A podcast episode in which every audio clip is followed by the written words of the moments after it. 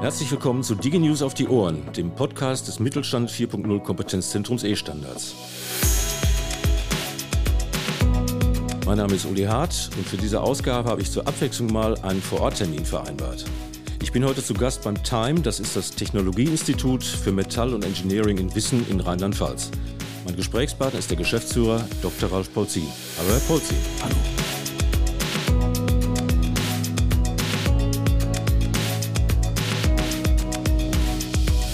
Das Time arbeitet seit Frühjahr 2021 gemeinsam mit dem Kompetenzzentrum E-Standards an einem Verbundpraxisprojekt zur Entwicklung von Standards im Umfeld der Schweißtechnik. Bevor wir uns darüber unterhalten, möchte ich gern zunächst ein paar grundsätzliche Fragen klären. Herr Polzin, was macht das Technologieinstitut für Metall und Engineering? Was wir machen ist, wenn man es ganz kurz zusammenfassen möchte, technologische Wirtschaftsförderung. Wir haben uns da aber halt fokussiert auf das Schweißen. Und dass wir uns aufs Schweißen fokussiert haben, hat eben mit der Region zu tun. Die Region, in der wir hier sind, ist die Kompetenzregion in der Schweißtechnik in Deutschland. Und was wir machen, ist eben kleine und mittelständische Unternehmen dabei unterstützen, voranzukommen, technologisch vorne mit dabei zu sein, um eben auch global wettbewerbsfähig zu bleiben und zu sein und auch an der Digitalisierung zu partizipieren. Wie kam es denn eigentlich zur Gründung des Time? Was war denn da die, die Initialzündung? Die Initialzündung war, und da kann ich natürlich auch nur aus der Geschichte erzählen, weil damals war ich selber noch gar nicht an Bord, dass man mitbekommen hat, dass hier im Westerwald viel Wald ist und viel Land und viele metallverarbeitende Unternehmen und dass man mitbekommen hat, die haben eigentlich keinen Ansprechpartner, wenn es darum geht, technologisch voranzukommen. Und dann passierte das, was dann im, im, öffentlichen Bereich immer ist. Es gibt Studien, es gibt Untersuchungen, es gibt Gutachten und man hat halt herausgefunden, dass es wohl sinnvoll sein könnte, ein anwendungsorientiertes Technologieinstitut hier in der Region zu platzieren, an die sich die Unternehmen dann wenden können, wenn sie Fragen haben. Ähm, sowohl Fragen, was ihre eigenen Produkte angeht, was die Produktionstechnologie, also die Fertigungstechnik angeht und eben auch was ihre zukünftige Ausrichtung angeht. Haben Sie für diese weniger strategischen, sondern eher praktischen Fragen mal ein Beispiel? Ich kann mir das noch nicht, nicht wirklich vorstellen. Also mal zwei Beispiele direkt dazu. Das eine ist, äh, stellen Sie sich vor, Sie sind mittelständisches Unternehmen, haben 50 Mitarbeiter, produzieren Ersatzteile oder irgendwelche Bauteile für die Landwirtschaft und machen das seit geraumer Zeit, seit zwei, drei Jahren, immer das gleiche Produkt, jeden Tag auf der gleichen Anlage und auf einmal kriegen sie Fertigungsprobleme, Risse in der Schweißnaht. Dann fangen sie natürlich erst an, bei sich selber zu suchen und zu gucken, okay, woran liegt das? Und irgendwann drängelt der Kunde und sagt, wann kannst du mir denn wieder Teile liefern? Die Teile, die du letzte Woche gefertigt hast, die, die tun es eben nicht. So, kann ich den nicht abkaufen. Dann äh, kommen die Leute eben zu uns, die Unternehmen, und sagen, könnt ihr mal bitte mit drauf gucken? Und dann haben wir eben die Experten hier im Haus, die dann mit drauf gucken und die Lösung finden, gemeinsam mit dem Kunden. So, das ist ein Beispiel. Das andere Beispiel ist ein, ein Projekt, ähm, was wir mit einem größeren Nutzfahrzeugzulieferer gemacht haben. Zielsetzung dabei war wirklich Produktoptimierung und Prozessanpassung, der dann sagte, wir werden unser Standardprodukt, von dem wir auch leben, und das soll auch weiter in Deutschland gefertigt werden, umstellen von, jetzt geht es ein bisschen ins Detail, Vierkantrohre auf Rundrohre. Ist das Schweißverfahren, was wir derzeit anwenden, noch das passende? Oder gibt es für Rundrohre andere Schweißverfahren, die besser geeignet sind? wirtschaftlicher sind, effizienter sind. So, und dann nehmen wir uns solche Aufgabenstellungen an und gehen es da halt ein bisschen gründlicher an, als das im Mittelstand üblich ist. Ähm, das ist eben die Anwendungsorientiertheit, die wir haben und Forschung, Entwicklung. Wir gucken uns dann an, was sind es denn für Werkstoffe? Wie viele Stückzahlen laufen denn da durch? Wir gucken uns das ganzheitlich an. Das heißt, wie viele Vorarbeitsschritte gibt es denn? Was passiert denn nach dem Schweißen mit dem Bauteil? Welche Arbeitsschritte sind dann noch erforderlich? gucken dann in dem konkreten Fall, welche Fügeverfahren, Alternativen gibt es denn, sprechen das immer mit dem Kunden durch, sind also ganz eng im Austausch und haben dann daraus ähm, drei erstmal selektiert, wo wir sagen, die drei könnten passen, haben das dem Kunden vorgestellt, dann haben wir es auf zwei reduziert, hinterher auf eins und haben das weitergetrieben, äh, gemeinsam mit dem Kunden dann eben auch so weit, dass er jetzt eine neue Schweißtechnik anwenden wird, er wird seine Taktzeit reduzieren können von 120 Sekunden auf 40 Sekunden. Das heißt, er kann eine ganze Fertigungslinie einsparen. Es sind ein Vorarbeitungsschritt und zwei Nacharbeitsschritte weggefallen. Das heißt, man ist deutlich effizienter geworden. Man spart im Jahr 160.000 Kilogramm Stahl und hat dementsprechend auch CO2-Einsparungen, also auch unter der Rigide, die wir haben. Und das ist auch ein wichtiges Ziel, was wir verfolgen, Ressourcen und Energieeffizienz mit in die Unternehmen hereinzubringen, ähm, hat den echten Benefit gewonnen. Ja? Und dabei ist sogar noch mehr rausgekommen. Bei dem Projekt ist tatsächlich noch ein Patent rausgekommen, weil wir haben dann noch was herausgefunden, was die Schweißnaht und die dynamische Belastbarkeit der Schweißnaht angeht, nochmal richtig nach vorne bringt. Und das ist für ein Produkt, was im Nutzfahrzeugbereich eingesetzt wird, ein wichtiger Faktor.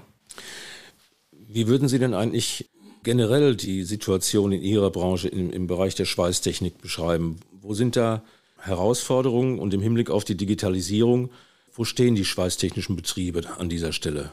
Also die Frage ist schnell gestellt und schwer zu beantworten oder sehr umfangreich eigentlich von der Antwort her. Wo steht die Schweißtechnik? Grundsätzlich müssen wir uns alle bewusst sein, dass Schweißtechnik eine ganz, ganz wichtige Fertigungstechnik ist. Es gibt nichts, wo nicht dran geschweißt wird. Wenn wir jetzt hier im Büro sitzen, das Stehpult, an dem Sie stehen, ist geschweißt, äh, der Bürostuhl ist geschweißt, der Tisch ist geschweißt, jede Stahlmatte ist geschweißt. Wenn wir reden über Wasserstofftechnologien zum Beispiel, die Herstellung, die Elektrolyseure für, für Wasserstoffherstellung, Transportwesen, Leitungen, äh, alles das muss alles geschweißt werden. Genauso wie bei den erneuerbaren Energien. Da wird auch ganz viel geschweißt, Windkraftanlagen, die ganzen Türme und so weiter und so fort. Das heißt, wir reden über eine Querschnittstechnologie mit großer Breitenwirkung. Die Herausforderung beim Schweißen ist, dass das Schweißen natürlich als Berufsbild auf der einen Seite sehr komplex ist, weil man muss ein hohes Prozessverständnis haben, man muss Werkstoffkunde können. Schweißer und Schweißerinnen, das ist Handwerkskunst. Man kann die gar nicht hoch genug wertschätzen, diese Leute, was die abliefern. Aber das Berufsbild des Schweißers ist natürlich jetzt nicht so attraktiv. Wenn Sie heute in eine Schule gehen, Realschule Plus oder sonst wo hingehen und dann sagen, so, wer von Ihnen möchte denn Schweißer werden? Was glauben Sie, wie viele Hände da hochgehen? Stellen Sie die Frage mal, wer will Gamer werden, dann werden Sie mehr Hände sehen. Ja? Ähm, das heißt, das Berufsbild ist wenig attraktiv, weil dirty and dangerous. Was jetzt Ihre Frage angeht im Sinne von Digitalisierung in der Schweißtechnik, ja, natürlich gibt es gerade bei uns im Forschungsbereich viele Aktivitäten, die in die Richtung zielen.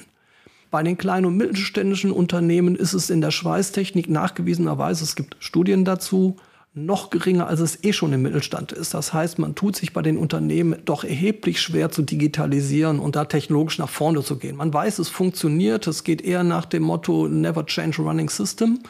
Und von daher haben wir da noch ein Stück Weg vor uns. Das Potenzial ist riesig. Zum einen dadurch, dass wir eben, wenn man mal nicht Digitalisierung sagt, sondern auch Automatisierung, da kann man eben viele Schweißprozesse automatisieren erstmal, um die wenigen Schweißer und Schweißerinnen, die wir haben, nur noch da zu nutzen, nutzen zu können, wo es nur manuell geht. Dass man also diese auch langweiligen Standardaufgaben denen abnimmt und automatisiert. Und es geht natürlich weiter, dass man auch gucken kann, wo man wirklich digitalisiert und darunter verstehe ich sowas wie simulieren. Also wir sind zum Beispiel in der Lage, Schweißprozesse komplett zu simulieren am Rechner und dadurch kann man natürlich auch Arbeitsaufwände sparen. Ja, dass man dann sagt, okay, wie muss ich meine Schweißnaht-Reihenfolge machen? Wo muss ich Spanntechnik setzen? Welchen Verzug habe ich, wenn ich anders schweiße? Das kann man alles schon am Rechner machen. Das verbraucht weniger Material, das verbraucht weniger Arbeitszeit, das blockiert weniger die Fertigung. Ja, das bringt mich ja schon fast zwangsläufig zu unserem gemeinsamen Verbundpraxisprojekt, was ich am Anfang erwähnt habe. Sie haben dieses Projekt Welding Valley genannt, das Tal des Schweißens. Was verbinden Sie mit diesem Bild? Wofür steht das? Das Valley bezieht sich mehr auf das Silicon Valley. Also die Idee zum Welding Valley ist meiner Frau und mir mal am Sonntagmorgen beim, beim Kaffeetrinken zu Hause gekommen, weil ich sagte, okay, wir brauchen irgendwie einen Namen, der dazu passt. Und von Schweißen auf Welding, der Weg war jetzt nicht weit, aber wie kriegt man das regional gefangen? Und Westerwald, hier geht es halt rauf und runter. Hier gibt es Berge und Täler und äh, daher kommt das Valley, das passte dann hier in die Region und eben die Assoziation zum, zum Silicon Valley, dass es halt hier in der Schweißtechnik auch vorangehen soll. Wie kam es denn eigentlich dazu, dass Sie äh, mit dem Kompetenzzentrum E-Standards dieses Projekt aufgesetzt haben? Wo, wo kam der Kontakt her? Der Kontakt ist tatsächlich von September, Oktober 2019 und ich hatte mich ähm, an E-Standards, an das Kompetenzzentrum E-Standard gewendet, weil wir auch schon da mit dem Professor Vieregge und dem Ringvergleich in Kontakt waren. Und dann kam eben auch der Kontakt zum Professor Behrendt, wo wir eben sagten, okay, wir brauchen, um mit dem Schweißen voranzukommen und auch Richtung Digitalisierung und noch mehr Richtung KI, brauchen wir gemeinsame Standards. Uns muss es irgendwie gelingen, diese ganze Anlagentechnik, die es da gibt, mit Schweißbrenner, mit Schweißmaschine, mit Roboter, mit Qualitätssicherung, da entstehen an jeder Stelle einzelne Daten und da gibt es einzelne Schnittstellen, ganz hardwaretechnisch, aber nichts passt zusammen. Und wenn wir da weiterkommen wollen und mit Daten zukünftig arbeiten wollen, dann muss es uns gelingen, diese Daten miteinander kommunizieren zu lassen, in den Austausch kommen zu lassen. Und äh, darüber kam der Kontakt und darüber entwickelt sich das Ganze gerade auch weiter. Bedeutet das, dass Sie versuchen im Welding Valley, in diesem Verbundpraxisprojekt, dass Sie Standards entwickeln wollen?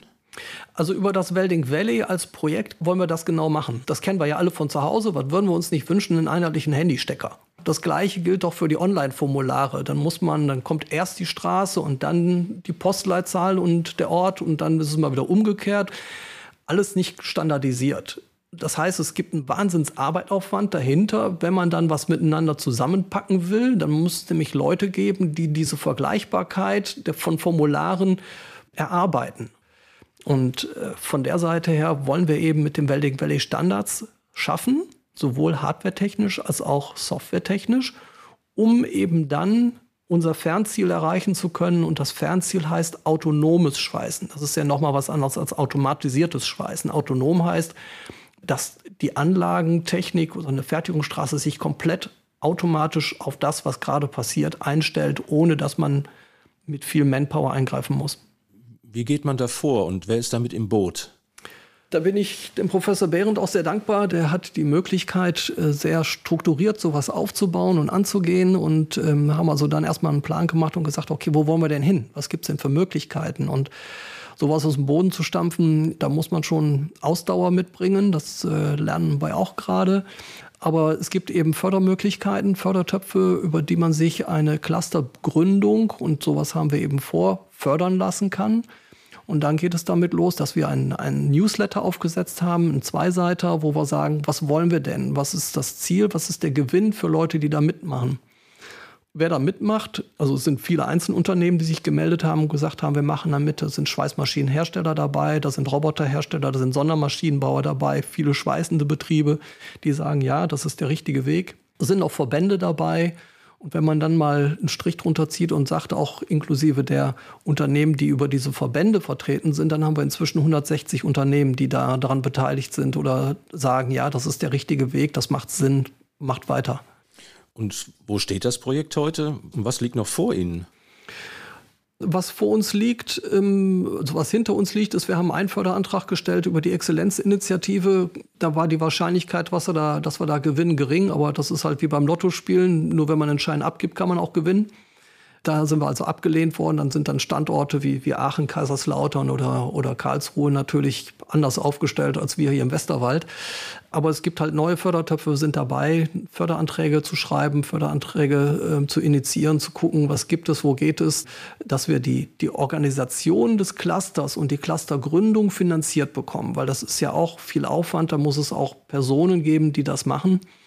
Was jetzt dann ansteht, ist die Förderung, danach die Organisation und Gründung des Clusters, das Ganze dann in Arbeitsgruppen ausarbeiten, wo soll es denn im Detail hingehen. Ja, das ist parallel jetzt zu dem, was gerade heute in Berlin anfängt. Äh, was will man denn haben? Wie kriegt man es hin? Und anschließend soll das im Endeffekt münden in einem Reallabor, das hier bei uns aufgebaut wird, wo halt gezeigt wird, wie es geht, wo jeder, der sich innerhalb des Clusters jetzt beteiligt, schon mit einbringen kann, mit seinen Ideen, dann auch damit Standards setzen kann und äh, wo dann anschließend die schweißenden Unternehmen aus der Region und der ganzen Bundesrepublik gucken können, wie es geht, dass es geht und sich überlegen können, welche einzelnen Komponenten für sie passend sind und das dann umsetzen. Ne? Also Ziel ist schlicht und ergreifend, die schweißtechnische Kompetenz hier zu halten, auszubauen und zukunftsfähig zu machen. Wir brauchen sie. Und äh, wie ist die Timeline? Welche, wenn es denn jemals abgeschlossen ist, wann wird das der Fall sein? Oder wenn es abgeschlossen wird, wie geht es dann weiter? Ja, Jetzt sind wir eben wieder dabei, Anträge zu schreiben. Ähm, Antragsfrist äh, sind jetzt erstmal Mitte Januar 22, äh, gehen die ersten Anträge raus. Dann wird nochmal ein Förderantrag rausgehen im März 22. die Bewilligung dann ungefähr ein halbes Jahr. Dann würden wir anfangen, das Cluster aufzubauen. Das ähm, wird ein halbes bis ein Jahr dauern. Dann fangen wir an, das Ganze wirklich konkret zu machen, also in Projektarbeit zu gehen, das Reallabor aufzubauen. Das heißt, wir reden schon über 2023 folgende. Ne? Umsetzung, wenn man es dann weiterspinnt, würde ich mal heute schätzen, und das ist ja wirklich jetzt nur über einen dicken Daumen, 2025, dass wir dann wirklich eine Reallabor stehen haben, wo, wo alles funktioniert und man sich alles angucken kann, wie es geht wo wir eh schon über äh, Zeithorizonte sprechen. Ich würde gerne mal Sie bitten, einen, einen Blick in die Glaskugel werfen zu lassen. Wie sieht denn nach Ihrer Vorstellung die Metallverarbeitungsbranche insgesamt und die Schweißtechnikbranche im Speziellen in zehn Jahren aus? Was werden die wesentlichen Veränderungen sein? Was glauben Sie? Wir werden das erleben, was wir schon vorleben, nämlich mehr Automatisierung. Nicht um anderen Arbeitsplätze wegzunehmen, sondern eigentlich Arbeitsplätze zu erhalten, weil es gibt nur zwei Möglichkeiten. Entweder wir automatisieren in der Schweißtechnik und das Unternehmen kann hier bleiben oder das Unternehmen wird nicht weiter existieren können, weil es keine Schweißer mehr hat. So, und damit fallen andere Arbeitsplätze ringsherum auch weg. Das heißt, wir werden mehr sehen Automatisierung. Wir werden auch sehen mehr Digitalisierung im kompletten Arbeitsablauf. Das heißt, im Unternehmen von vorne bis hinten, in der ganzen Verwaltung, Auftragsabarbeitung, äh, Akquise, Marketing, Qualitätssicherung, da wird noch ganz viel passieren Richtung Digitalisierung. Das ist übrigens auch ein spannendes Thema, wird ja häufig unterschätzt oder nicht gesehen. Wenn man etwas schweißt, ist das ja gut. Nur man muss ja auch prüfen, ist die Qualität gegeben. Das heißt, man schweißt auch heutzutage immer wieder viele Teile und macht sie anschließend kaputt, um zu gucken, ob es denn gehalten hätte. Hat den Nachteil, dann ist es kaputt, dann können Sie es nicht mehr verkaufen. Also wird es da weitergehen mit zerstörungsfreien Prüfverfahren, die es auch heute schon gibt, aber da eben auch mehr noch hinzugehen und das Ganze digitalisieren und gucken, wie kann ich Qualitätsprüfungen machen, ohne dass ich das Bauzahl zerstören muss. Abschließend mal eine sehr generelle Frage, die, die stellen wir allen unseren Gesprächspartnern in dieser Podcast-Reihe. Ähm, was ist aus Ihrer Sicht der wichtigste Grund für den Mittelstand in Deutschland oder für Mittelständler in Deutschland, sich mit Digitalisierungsthemen zu beschäftigen? ohne Digitalisierung wird es nicht gehen.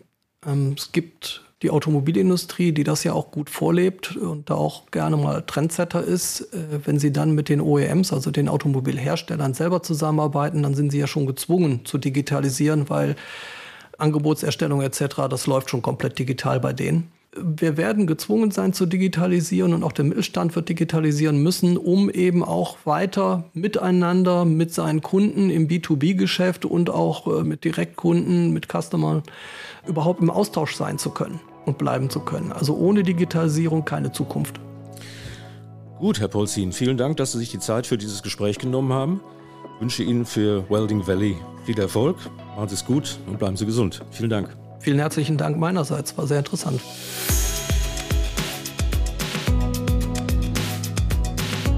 So, das war der Podcast aus dem Technologieinstitut für Metall und Engineering in Wissen in Rheinland-Pfalz. Ich hoffe, dieser Beitrag hat Sie ein bisschen motiviert, sich auch mal mit dem Thema Standards zu beschäftigen. Wenn Sie dazu Fragen haben oder ein konkretes Projekt planen, nehmen Sie ganz einfach Kontakt mit uns auf. Die Kontaktdaten aller Ansprechpartnerinnen und Ansprechpartner in Köln, Hagen, St. Augustin, Wuppertal und Leipzig finden Sie auf der Website www.estandards-mittelstand.de. Auf dieser Homepage hat sich mittlerweile auch eine ordentliche Menge an Informationen für den Mittelstand angesammelt. Sie finden da zum Beispiel viele Umsetzungsbeispiele aus der Praxis, Faktenblätter, eine Wissensdatenbank und vieles mehr. Und alles, was wir da für Sie bereithalten, sind immer kompakte, praxisgerechte Informationen. Verschaffen Sie sich einfach mal einen Überblick. Für heute vielen Dank fürs Zuhören. Bis zum nächsten Mal. Immer dran denken. E-Standards. Genau richtig für den Mittelstand.